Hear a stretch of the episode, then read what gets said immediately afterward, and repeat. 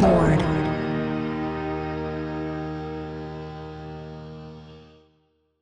ビルボードポッドキャスト MC の太田です。生竹です。はい、えーまずご連絡なんですけども、はいえーまあね、あのハッシュタグをつけて、あのビルボードポッドキャストとして、えーとご質問とかいただいていることとか結構あったと思うんですけども、はい。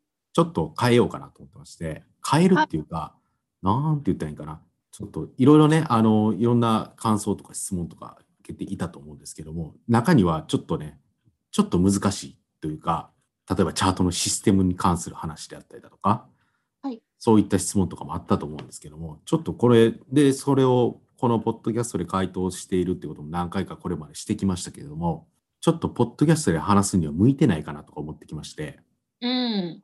音声で喋るっていうのはね、ポッドキャストという性質だとちょっとこれは伝えるのは難しいかなとか、もしかしたらこれは文章で伝えた方がいいような、そういったものになるかもしれないなとか、そういうふうに思ってたりもしたんですね。はい。なので、ちょっとそういったあのチャートに関する質問とか、まあ、簡単な質問だったら全然いいんですけど、はい。あのね、あの、最近皆さんどんな音楽聴いてるんですかとか、そんな質問だったら全然ここでするんですけども、はい。ですけども、あの、まあ、それ以外の、例えば、そのチャートのシステムに関するところとか、そういったちょっと込み入った質問は、ちょっとこちらで答えることはちょっと難しそうなので、あの、うんぜひね、お問い合わせメールっていうのをやってみてください。はい。あ、あ、お問い合わせは、えーよろしければメールで受け付けますっていうことですね。そうですね。あの、ビルボードジャパンのサイトにですね、お問い合わせっていうところがあるんですよ。えっと、パソコンだったら一番下のところに出てきますね。はいビ。ルボードジャパンのところにお問い合わせっていうところがありましてですね、こちらを見ていただけますと、こちら会社、会社っていうか、うちにね、メールを送ることができるんですね。あ、はい。受けております。はい。んで、ここ、もうこれ前からあるところなんですけど、で、ここにわーってなんかいろいろ質問していただければ、こちらでお返し、メールでお返しするっていうことをやってるんですね。あの、文章でね、えーお返しした方がいいような質問ってあると思うので、確かに、そうですね。よね。ちょっと自分でも喋ってて分かりにくいなって思う時もあったりするんでね、こちらも文章で書く方が整理ができると思いますし、あと質問していただいた方にもね、あの文章で見ていただいた方が理解しやすいと思いますので、ぜひね、お問い合わせメールをちょっとチャートに関するあのシステム的なところとか、そういったところのご質問はぜひそこでしていただければ、こちらでお話、回答させていただきますので、はい。ちょっとポッドキャストで話すにはちょっと込み入るなっていうと思いますので、なので、えーそちらにぜひ、えーご連絡いただけたらなというふうには思います。あの、あ感想とかはね、全然ハッシュタグつけていただいて全然問題ないので、ハッシュタグ自体は生きてるんでね。はい。うん。なので、あの、全然つけて投稿していただいても、もちろん全く問題はないですけども、そうですね。あの、ちょっと込み複雑な質問とか、込み入った質問とか、そういうのは、お問い合わせメールにしていただけると、あの、より理解しやすい回答ができるんじゃないかなというふうに思っております。はい。はい。というお知らせでございました。ねはい。お願いします。ます。はい。では、そうですね。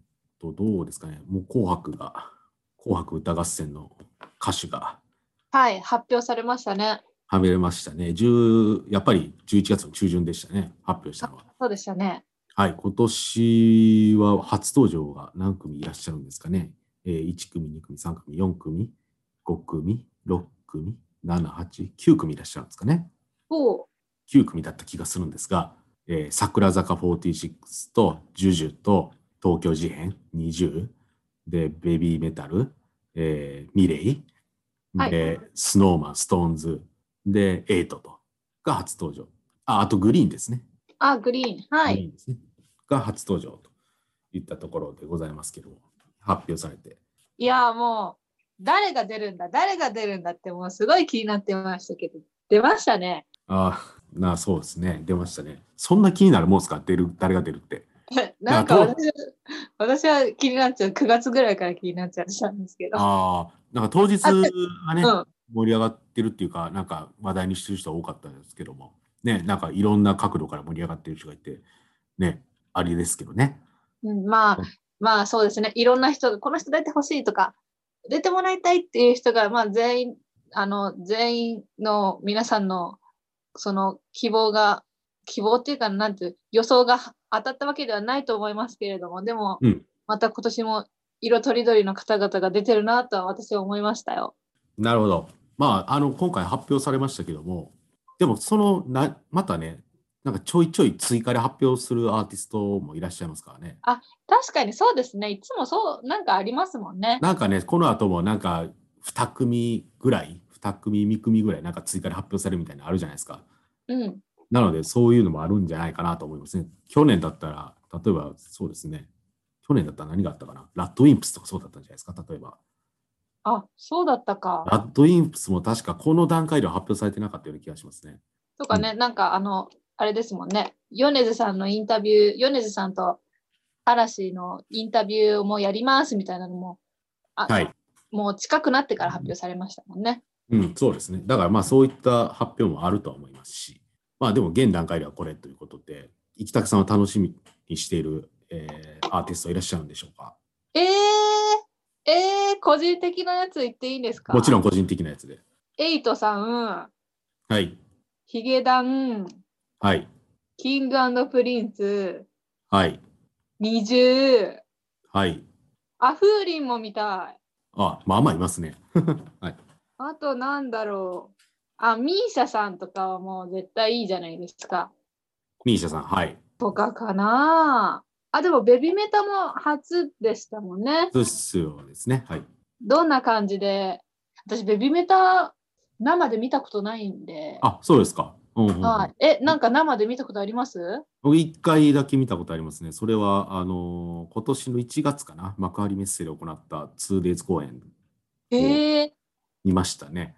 なんかライブ映像とかは見たことありますけど、どんな感じなんでしょあ、でもその幕張メッセをの公演は、あのうん非常になんか後ろにでっかいスクリーンがあって、それとうんステージセットもちゃんと作られてたような、あの、なんか作り込まれたセットでしたけど、ううん。それがあそこの NHK ホールでやられるんですかね？それともなんか別のところとかでやるのかな？あそれすごいね、不思議なんですよね。だってベビーメタル自体、コンセプトがはっきりしてるアーティストじゃないですか。はい。が NHK ホールでどうやるんやろう。うん。っていうのは確かに気になるところで、なんか別会場になるのかなとか思ってますけど、どういうふうにテレビ上で演出されるのかっていうのはね、気になるところではありますね。そうですね。ああとはまあ、あの、はい SixTONES とか Snow Man とかもああ、はい今。年の人って感じじゃないですか。はい。まあ、そうですね。僕も多分一番この並びで楽しみにしてるのは、 SixTONES と Snow Man な気がしますね。どうどうなるでしょうなんかあれかな連続してやるのかな連続してあるでしょ。分ける理由がないですからね。うん。で、お互いね、2つシングルを出してる。メドレー形式みたいな感じかなうん、なるんじゃないですか。だからどんだけ舞台で入るのかっていうのは見たいところではありますかね。っていうぐらいかな。僕が一番楽しみなのはそこです。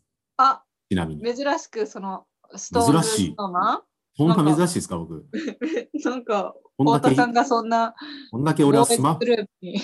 こんだけ俺はス、どんだけ俺がスマップとキンキキッズが好きだと思ってるんですか？そっかそっか。キンキさんはまあ今回も出られないですけど。うん、鼻から考えてないですけど、それはもう、ジャニーズカウントダウンを見ればいいだけのことですから。そうですね。そういうことですね。そうです。いや私はあのあそうですね今回出ら出られない方と言ったらやっぱりセクシーゾーンはちょっと期待してました。ああ、そうなんですね。あ、うんそういった声はありましたね、ツイッターで。まあ、あのただ個人的にあのランっていう曲が好きなだけなんですけど。はいはいはい。そうです。確かにそれはよく投稿で耳し目目にしたところ。うん。あとね、そういった SNS で言われてたのは AKB がついに出れなくなあった、ね。そういうな声もあったりしたりとか。あ、はい。まあ、いつかそうなりますからね。でも、まあ残酷なもので。そうですね。そうですよね。まあやっぱりあれじゃないですか。あのちょっとここ最近はあのいろんなお国の方々お国？お国あのあれどこでしたっけ？あのジャカルタとかですか？のジャカルタそうそうそう。はい。そういう方々と一緒にやってたけど、今年はやっぱり多分そういう来日ができないし、はいはいはいはい。うんまあちょっと私には分からない。ごめんなさい。あ、いえいえ。でもまあ、フォ46は3組出てるわけで、うん。ね、まあ、AKB も出れなくなる年も、それはもちろんあるでしょうし、まあいつの間にかそうですね、いつの間にかモーニング娘。は出なくなってますしね。ああ、そうですね。まあ、そういうこともありますよ。あまり、なんか、確かに紅白って年末の一番でかいテレビ番組で、その影響力もチャートですごい現れてたりとかね。はい。ここのポッドキャストでも何度も言ってますけども、なんかそんな、そんな、そんな紅白に出ることに熱心にならなくてもって思ったりする時もちょっと、ちょっと別の、俺の別の人格はそう思ったりとかね、なんかあまあったり、しますから、そねそんな、そんな紅白に、紅白に出れた出れないで一一優先でもみたいなね。まだチャンスはいつでもあるわけですからうん。そうですよ。なんかね、いろいろありますよ、なんか。はい。うん、あでもなんかあの私の予想またこれも外れたなっていうのがあったんですがあのディッシュさん出るかなと思ったんですよね。ああ、なるほど。なるほど。確かに今年の人ですね。うん、うん。なかったですね。現状ないですね。追加であるかは分からん。そうだねまだ追加があるかもしれないから。あるかもしれないですから。去年のラトウィンプスのようにとか、一昨年の米津玄師のようにあるかもしれないわけかもしれい。ないから。はい。そうですね。まあ、これが全てではないということで。うんはい。すごいまあ楽しみにしてます。はい、わかりました。ということで、まあ、いろいろ、非常にチャート上でも大きな影影響を与える番組ですので、えーとはい。注目しましょうということで、ではチャートに移りましょうかね。11月18日に発表した、えー11月23日付の、えー総合ソングスチャートのトップ3をご紹介いただけますでしょうか。はい、えージャパンホット100第3位はリサのグレンゲ。第2位はリサのホムラ。そして第1位は SixTONES の NEW ERA でした。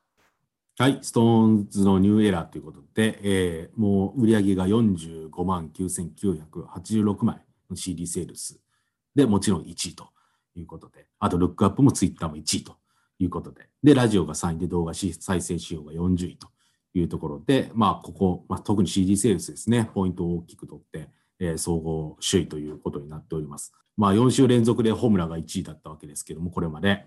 はい。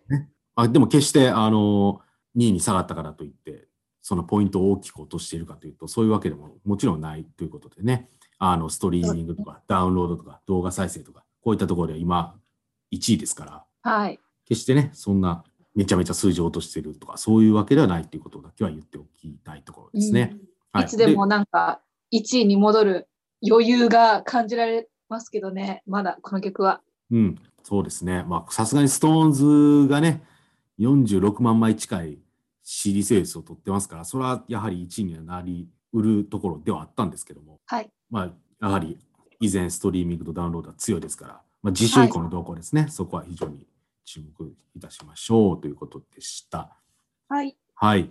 まあ、あと、トップ3以外になると、例えば6位に菅田将暉の虹が、えー初登場しております。これは映画スタンドバイミードラえもん2の主題歌ということで、これは公開が今週の金曜なので11月の20日になるわけですけども、こちらの主題歌ですね。石崎ひゅーいさんが作詞作曲を務めた楽曲です。が6位に初登場といったところですね。はい。はい。もうこれ聞いたんですけど、うん。虹をね、はい。バラードなんですよ。そうですね。はい。伊崎ゆいさんはこれまで菅田将暉さんの曲を作ったこともあるんですけどね、さよならエレジーがそうなんですけど、はい。なんか非常に須田さんのなんか声質というか、そういうのをうまく活かした楽曲なのかなとか、そういうふうに思ったりとかうん。しましたけどね、もうダウンロードが2位でストリーミングが18位といったところなんですけども、新曲でこんだけいきなり6位ぐらいまで来ております。ね。はい。あれですもんね。シングル発売の前ですもんね、これは。ん？何がですか？虹。?2 時。はい。今回はデジタルだけですけど、はい。25日にシングルが発売になるから。あ、そうですね。はいはいはい。CD がね。あ、はい、そうです。CD が25日に発売なのでね、またその後はまた増えるでしょうし、まあドラえもんが公開されてからはまた増えるかもしれないですしね。うん。どうなんですかね、もう感染者が非常に増えてますからね、今。ああ、ま、なまたちょっとそうですね。今日あたり、今日でしたよね。なんかそんなような発表という報道が。感染者ももちろん多いし、その重症者とか、あのベッドの数とか、またそういったところの話にはなってきてますね。やっぱ冬になると増えてきますね。そうですね。なかなか、ね、なかなか予断、予断を、何でしたっけ？予断を許さないですか？予断を許さないですね。あ なるほどね。もうまた映画館がね、そんな一席開けてとか閉まるとか、そういうことにならない、なってほしくはないなと思って見てますけど。うん。はい。という虹が6位でして、あと、そうですね、先週も言いましたけど、もう有利のドライフラワーが上がって上がって、ああ、確かに先週は、私覚えてますよ。90何位から30何位でしたよね。えっ、とね、前の前の週、2週間前が総合で93位だったわけですけども、それが前の週は、えー39位、そして今週は16位あになっています。あの、ポイントももちろん増えてます。トップ20を破り、トップ10に行こうとしてるわけですね。そうですねすご。なんか、やっぱり先週も言いましたけど、なんか特別すごい露出してるわけでもないんですよね、ゆうりさんって。確かに、あんまりなんかこう、テレビでもあんまり見ないし、うん、そうなんですよ。ねえ、本当に楽曲、こういうはい音楽プラットフォームで聴かれてるんだなって感じですね。そうですね。あのドライフラワーって、かくれんぼのアフターストーリーという風な楽曲なんですけども、かくれんぼっていう楽曲があって、それのアフターストーリーでドライフラワーって曲を出したんですけども、このかくれんぼって曲自体もヒットしてるんですよね。そもそも。そうですよね。ね、そゆうりさん。なんかうんブレイクというか、ゆうりさんの名前が広がった曲ですよね。そうですよね。1ヶ月、2ヶ月ぐらい前だったら、かくれんぼでヒットした有利みたいな打ち出し方とかね、うんそういうのあったりしたと思うんですけども、もうついにかくれんぼよりもドライフラワーの方が順位的に上に来てて、すごい。ね、もうストリーミングだと、ストリーミングのチャートだと9位ですからね、トップ10に入っていますからね。っていうすごい伸び方はですね、えー、な、じゅなん、なんなんでしょうね、本当に。いや、もう、いや、もうこれこそやっぱヒットしてるんじゃないヒットなんじゃないですか？なんでヒットしたのかはよくわかんないんですよね。やっぱり曲の良さだけでヒットしてる感じがするんですよね。うん。うん。やっぱり歌声もあるんじゃないですかね、ゆうりさんの。あードライフラワーは特にね、そういったところが聞きどころの一つですよね、うん曲として。うんあとちょっとなんか、私個人的なあれですけど、ちょっと寒くなってくると、こういうちょっとしんみりする曲が余計こう、しんみり聞こえるというか、あの、ジーンとくるというか、おレミオロメンですか？あ レミオロメンかな ちょっとなんか季節にも、季節もがちょっと背中を押してる感じなるほど、なるほど。確かにね、ある、ありえますね、それは。うん。いや、もうかくれんぼよりヒットしてるわけですから。もね、優里さんはそうですね私たちというか、ビルボードジャパンと TikTok の NEXT FIRE の10月、あ、間違えた、11月のアーティストさんにう。はい、としていただいて、はい、いただいてるので、はい。えーっと、あさってですかね、11月の20日ですかね。あ、そうですね、20日。11月の20日の、えーっと夜8時に、あの、TikTok にあるビルボードのアカウントで、はいえーっと、今回はインタビュー映像を配信するんですかね。そうですね。はい。インタビュー映像を配信いたしますので、あの、ぜひ、もう今まさに上り上司のゆうりさんのインタビューが聞けるということでね、うん、えーぜひ見ていただきたいところですね。はいそう。ですね。まだそこまでテレビに出られてないという、出られてないと思うんで、そんなにめちゃめちゃ出てるわけではないんでね。はい。そうですよね。はい。話す、喋るゆうりさんが見られる貴重な回じゃないですかね。そうですね。あの、まあ、そうですね。まあがっつり話すところはね。うんはい。そうです、そうです。まあ、でもなんか、ゆうりさん YouTube チャンネルとかもやってますからね。そうですね。それがありました。そういうのもあったり、なんかカラオケにチャレンジしてたりとかしてましたね。ですし、まあ、あと、なんか新人っていうか、なんか急上昇してるとかっていうと、例えばストリーミングチャートの20位はいに来てる川崎隆也さんとかもそうですね。ああ、川崎隆也さんもそうですね。川崎隆也さんはい、魔法の絨毯っていう楽曲が、えー、とトップ20に入って20位と、ストリーミングチャートで20位と。これもリリースされたのも2年以上前なんですけども、うん。もう非常に駆け足で登ってきてますね。これも TikTok で流行ってるんですか？そうですね。あの、TikTok の国内ランキング、ビルボードジャパンでも出してるんですけど、はいよく見ますね。川崎隆也のお名前。はいはいはい。そうですね。まあこ、この方もね、20位まで入ってきて、来てるなっていう感じですので、こちらも、うんまあ、今後ご覧いただきたいところですね。はい。はい。まあ、あのーね、年間チャートがもうすぐ発表ですけども、12月の4日はい。発表ですけども、年間チャート自体は11月の22日までが集計の終了なんですね。そうですね。22日23時59分。が最後になるわけですけど、はい。あのーだから、夜遊びとかエイトとかは上半期に出てきたところですけど、はい。この下半期に誰が出てきたのかっていうところはちゃんと拾わないといけないところですよね。ああ、なんか年間にすると上半期ももちろんひっついて出すわけですから、なんか下半期出てきた人がちょっと隠れてしまうみたいなところもあったりすると思うんですけど、はい。なんか下半期に絞ってなんか見ることができたらなというふうには思いますけどね、このポッドキャストでは。うんうんうん。あ、じゃあそれやりましょう。私も何組かうん、思い当たるというか、なんか思い当たるというか、なんていうの。はいはい。なんかね、ね埋もれさせてはいけない感じがありますよね、やっぱり。うん。うん。ヒットしてるのは間違いないわけですから。やっぱり夜遊びとかエイトとかになってきますからね、そら。うん。うん、5月ストーンズ6月はい。ね、7月、8月とかでもね、ぐーんと上がってきた人いますからね。そうですね。そういうところにもあフォーカスを当てたいなとは思いますけどね。はい。そういったところもありつつ、やっぱりなんか、もうそろそろ今年を振り返ろうみたいなさ、はい。今年の日本の音楽シーンはどうだったんだろうみたいな振り返るのとか出てくると思うんですけど、うん。やっぱり、ね、それの中では TikTok とかさ、あの、オンライン配信ライブとかさ、はい。そういった話題が多分中心になるじゃないですか。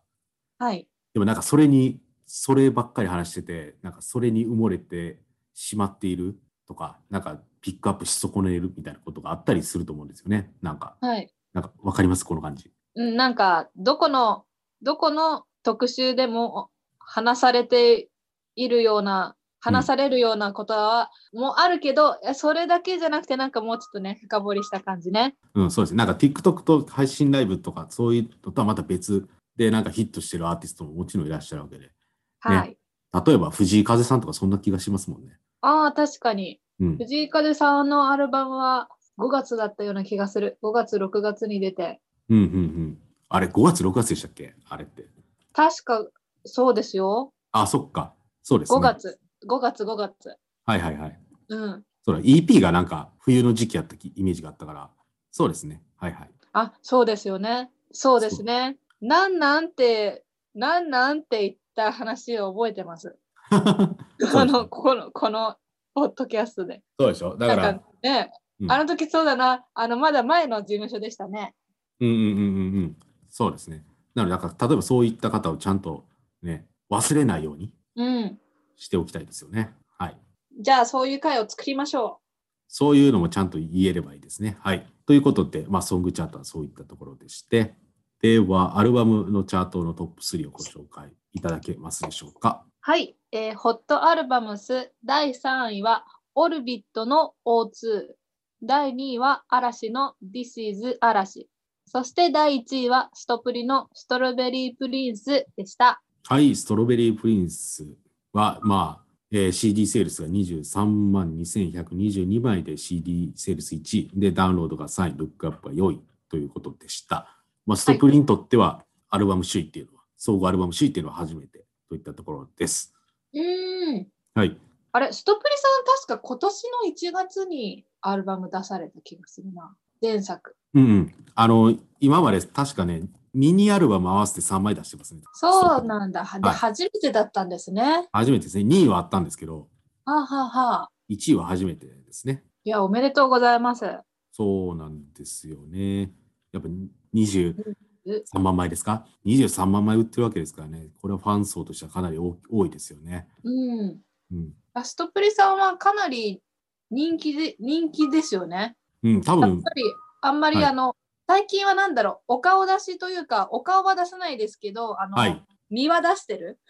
わみかる？あの、身は出してる。あの、ご本人は出てる。はい。けど、はい顔だけはなんかこう、映さないみたいな感じで、うん。顔顔は出してないってことね。だから、顔は出してない。でも身は出してる。体は出してるってこと。体は出してる。体は出してるってことね。身体は出してる。はい なんかメディアが、メディア露出が最近、うんうん。やっぱり増えてきたなって感じはしてるので、うんうんうんね、もっとなんかテレビとかそういうところでメディア露出が増えると、もっともっと増えていくんかなって思ってますけどね。うん。うんうんうんうん。そうですね。多分、皆さん思ってる以上にこれ人気ですからね、ストップリって。うん。いやもう思ってる以上に人気の方々です、この方々は。ええ、そうなんですよ。と言っといて僕そんな知らないんですけど、実は。まあ、そんな知らない僕でも人気であることは知っているっていう感じなので、まあいろんなね、そういう露出チャンネルを増やしていったらね、あの、さらに人気も出るでしょうし、まあこうやって首位になったっていうニュースがね、あの、うんいろんなサイトで流れると思うんで、それで知るっていう人もいると思いますしね。徐々に認知度を上げてきてる感じはしますね。といったとところ。はい、おめでとうございましたといったアルバムチャートでございます。ということで、まあ、ソングとアルバムを振り返させていただきました。はい。というわけなんですけども、えー、どうしようかな。ということで、もう音楽の話はこれで終わりと。音楽の話はこれで終わりっていうのはおかしいな。これで終わり。はいこ。れで終わりですね。はい。ついにゲームオブスローンズを見終わりましたよ、僕。ええ全部終わっちゃったの？全部終わった。もう、あの、アーヤだっけ？アーニャ？どういった役です？な何役ですか、それは。あの、髪の毛短い女の子。アリア？あ、アーリアか。アリアですね。アリアもう、あの、みんながキャーとなった、こう、あの、シーンも終わったってわけね。あの、ストンとこう、ナイフをストンと落として、パッて刺すやつ。ナイトキングを、ナイトキングと戦うやつですね。はいうん。あ、もう終わっちゃった。終わった、終わった、終わってます。えあれ最終回ではないですけど、そうですよ、もう終わってますね。へえ、どうでした？全部見終わって。いや、なんか、なんやろ、そんな、だから、なんて言えばいいかな、助かる人もいれば助からん人もいるんやな、みたいな感じで見てましたね。なんかさ、普通悪い人ってさ、はい。なんか悪いことしました、つって、悪いことしました、でも改心して、更生しました、おめでとう、うんみたいな話ってよくあるじゃないですか。うん。でもゲームオブスローンズで改心したのに殺されるとかあるんですね。で、改心して殺されないもあるんですよ。ああ。ちゃんと構成して生きていくみたいなね。うん、そうそう、うん運がいい。もうまさしくそうなんですけど。っていうのが本当リアルやなと思いながら見てましたね。うーん。え、あれ、あの、太田さんが好きな、あの、右う、左腕だったっけ？右腕だったっけ？あの、切られちゃったって人はあ生き残りました？ああ、いや、死にましたよ。そうなんだ。はい、死んでます。ジェイミーですね。死んでますね。ジェイミーっていうの？はい。そうなんだ。残念。まあ、ほとんど死にますからね。だから、あの物語って。え、女の子2人は生き残ったよね？女の子女の子2人っていうのは、あの、姉妹。えーっと、アリアとサンサかな？あ、サンサか。うん、はは、えー生き残った？生きて生き残ってる。ああ、よかった。そうですね。え、まあジョン・スノーは生き残ったの？ジョン・スノーは生き残ってるよ。ああ、よかった。ジョン・スノーは生き残ってる。え、あの、なんか車椅子に乗った男の子は？生き残ってる。ああ、よかった。すげえな、生き残ってる人だけめっちゃピンポイントで言ってくるな。え、じゃあ、あの、あの、ドラゴンの母は？ドラゴンの母は死んだ。そうなの？ドラゴンの母はジョン・スノーが殺したかそうなの？ら。はい、紆余曲折が。そうなんだ。それは知らなかった。うん、だから、大体死ぬんですよね。悪いことして死ぬこともあるし、いいことをしたのに死ぬとかね、そういうのが全然あったりして。だから、それが本当今、今っぽいっていうか、なんか、そんな分からんでっていうね、う。そんないいことしたからって報われるとは限らんで、みたいな、そういった感じも見受けつつ、あと、国を統治するってほんま難しいなと思いながら見てましたね。いやーあ、あの、あの世界は余計難しそうですね。そうですね。ちゃんと国をちゃんとね、そのさっき言ったドラゴンの母っていうのもちゃんと奴隷を解放しようっていうね、志を持って統治しようとしてたんですけど、その統治する時のやり方が結構パワフルなやり方をしてしまって、それはそれで貴族を怒らせたりとかね。うーん。そういうことですだから統治するとか、まあ多分これ現代社会に置き換えたら大企業とかの話になってくると思うんですけど、はい。その国や企業が何かしらの判断をするときに傷つく人間は必ずおるみたいな。そうですね。話はでもあったりとか、だからなかなかっていう、なんかそういう今っぽい、なんかすごい中世っぽい話ですけど、はい。中世を舞台、なんかハリー・ポッター的な、うん。なんかそういった、あの、あれ、あれ何やったっけな、ロード・オブ・ザ・リングとか、なんかそういった話の時代設計じゃないですか。時代設定はそうやけど、実は今の話をしてるみたいな、そういうところが多分人気になったんやろうなと思いながら見てましたね。いや、お疲れ様でした。お疲れ様でした。長かったですよ。1だから見終わ話が長いんじゃない？一話1時間ぐらいありますね。あ、1時間か。一話1時間ぐらいです。そう。で、見終わって今、クイーンズ・ギャンビットっていうネットフリックスのドラマを見てるって感じですね。あはあはあはあ。うん面白そうなやつですね、あれは。あの、チェスのドラマですね。うん。もう今、世界各国で見られている、もう大人気ドラマになりかけている。ギャンビットですね。を今見てるって感じです。私もちょっと気、それは気になってますね。そうですね。あの、1960年代のチェスの女性の選手の話ですね。結構なんか、叫びたりになったりとか、薬漬けになったりとかする時もあるんですけど、はい。そういった天才には代償が必要であるみたいな、そういう話ですね。ああ。まあ女性選手が、あんまり女性ってところにあんまフォーカスされてない気がするんですけど、でもまあ、当時珍しかった女チェスの女性選手っうん。ていうところがまあ主題ではあったりはするんですけど、なんかそういう、なんか天才は天才なりの苦しみとか、そういったところもあったりだとか、あと母親を亡くしてるんでね、はい。まあそういうなんかスタンドアローンっていうか、孤独感とどう向き合うかとか、そういったところにフォーカスを置いた話ですね。まあ僕全部見てないですけど。私もまだ見てないんで、うんあの、結末は言わないでください。あ、はいはい、そうですね。そういった話です。なんか対戦相手の描写とかがうまいですね。なんか見てて。へえ。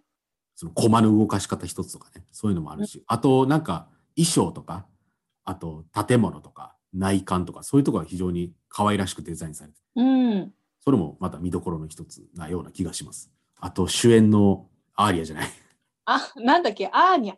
アニャ・テイラー・ジョイルかな？アーニャか。アニャ・テイラー・ジョイルですね、が主演なんですけども、24歳の方ですけど、あ、まだ24歳なんですね。はいもうこれで初めて知ったんですけど、情けないことに。あ、そうでしたか。アニャ・テイラー・ジョイはすごいね。すごいオーラがあるね。やっぱりちょっと、あの、お顔も独特なお顔だから、あの、すぐ覚えますよね。これ一発で覚えるね。うん。だし、なんかその結構ね、ストーリー展開として早いんですよ。このクイーンズ・ギャンビットって。もう10、多分アニャ・テイラー・ジョイが演じてるのって14歳の頃の主人公から今多分20とか21とかその辺かな？はいや。ったかな？ぐらいなんですけど、だから6年、この思春期の6年間をアニャ・テイラー・ジョイが演じてるわけですけど、なんか年によって歩き方がなんかちょっと変わってるんかなとか、目つきが変わってたりとか、そういうところが非常にうまいなっていうのと、あと綺麗な人やなと思いながら見てるって感じですうね。ん。ねえ。これは流行るわと思いながら見てましたね。そうですね。面白いです。僕、将棋が好きなんで、だからチスの話は結構親近親近感がありますね。あ、そうなんですか。はいはい将棋。へえ、将棋。将棋。将棋なので。あですはい。はい。まあ、どうでもいい情報でしたね。という。近況でございましたということで、生田さんはどうですか？最近なんか見てます？私はもう全然進まないんですよね。全然、もう全然進まないんですよね。あの、パランっていうドラマを見てるんですけど、ファラン。またこれ韓国のドラマなんですけど、はい。いつだろろうな、6月ぐらい、7月ぐらいに第1話見て、はい全然進まないんですよね。これもネットフリックスでも配信されてるんですね。あ、これネットフリックスです。もう多はいはい分いろんな、いろんなもう、あの、サービスで配信いされてるろんな配信、そうですね。それっぽいですね。はい。ちょっと全然進まないんです。見てるのに。ちょっとおかしいなと思いながら。何なんですかね何なんでしょうね。なんで僕はこう僕大体決めてるんですよ。1日2話ずつ見るみたいな。1日2話か。1日2話ずつ見るって、まあ、基本的に何もなければ1日2話ずつ見るって決めて見てるんで、はい、だからわりかしスピードが速いのかもしれない。私ももうちょっと、あの、もうずっとあの、あそこに入ってる、現在視聴中の、あのうん出るじゃないですか、あ、出る出る出る。あ、出るずっと出てるから、もう早く消したくって、はい。早く消したいんですけど、全然消えないから、ちょっと不思議な感じに今落ちなってるんですけど、でも、うんなんとかこれを終わらせたら、はい。ギャンビット？はい。行きたいんですよね。なるほど。まだシーズンは1個しかもちろんないし、話そも7れって、話も7もしかして話ですから。うん？え、もしかして、あれかな、シーズン2がいつかできますよみたいな感じかな？そしたらその時に見ようかな。まあ忘れるからね。待ちたくないもん。まあそうですね。次のシーズンを。僕もゲームオブスローンズをシーズン1から見てたらめっちゃ待ってたでしょうからね。待ってたでしょうね。うん。なんかクイーンズ・ギャンビットシーズン2が始まるんじゃないかみたいな話がなんかあったような気が、ちょっとこれはちゃんと調べてないので、調はいべてないというか、確証のある情報ではないので、真に受けないでいただきたいんですけど、なんかあったような気がするな。でもまあ、あやるでしょやるんじゃない？やるでしょ。こんだけ見られてるんですから、はい。世界で。やると思いますよ。という感じでございます。ということで、えーこれで終わろうかな、ポッドキャスト。はい。ということで、また来週、えーご期待いただければと思います。まあ、来週発表する分が年間チャートの最後のチャートということでございます。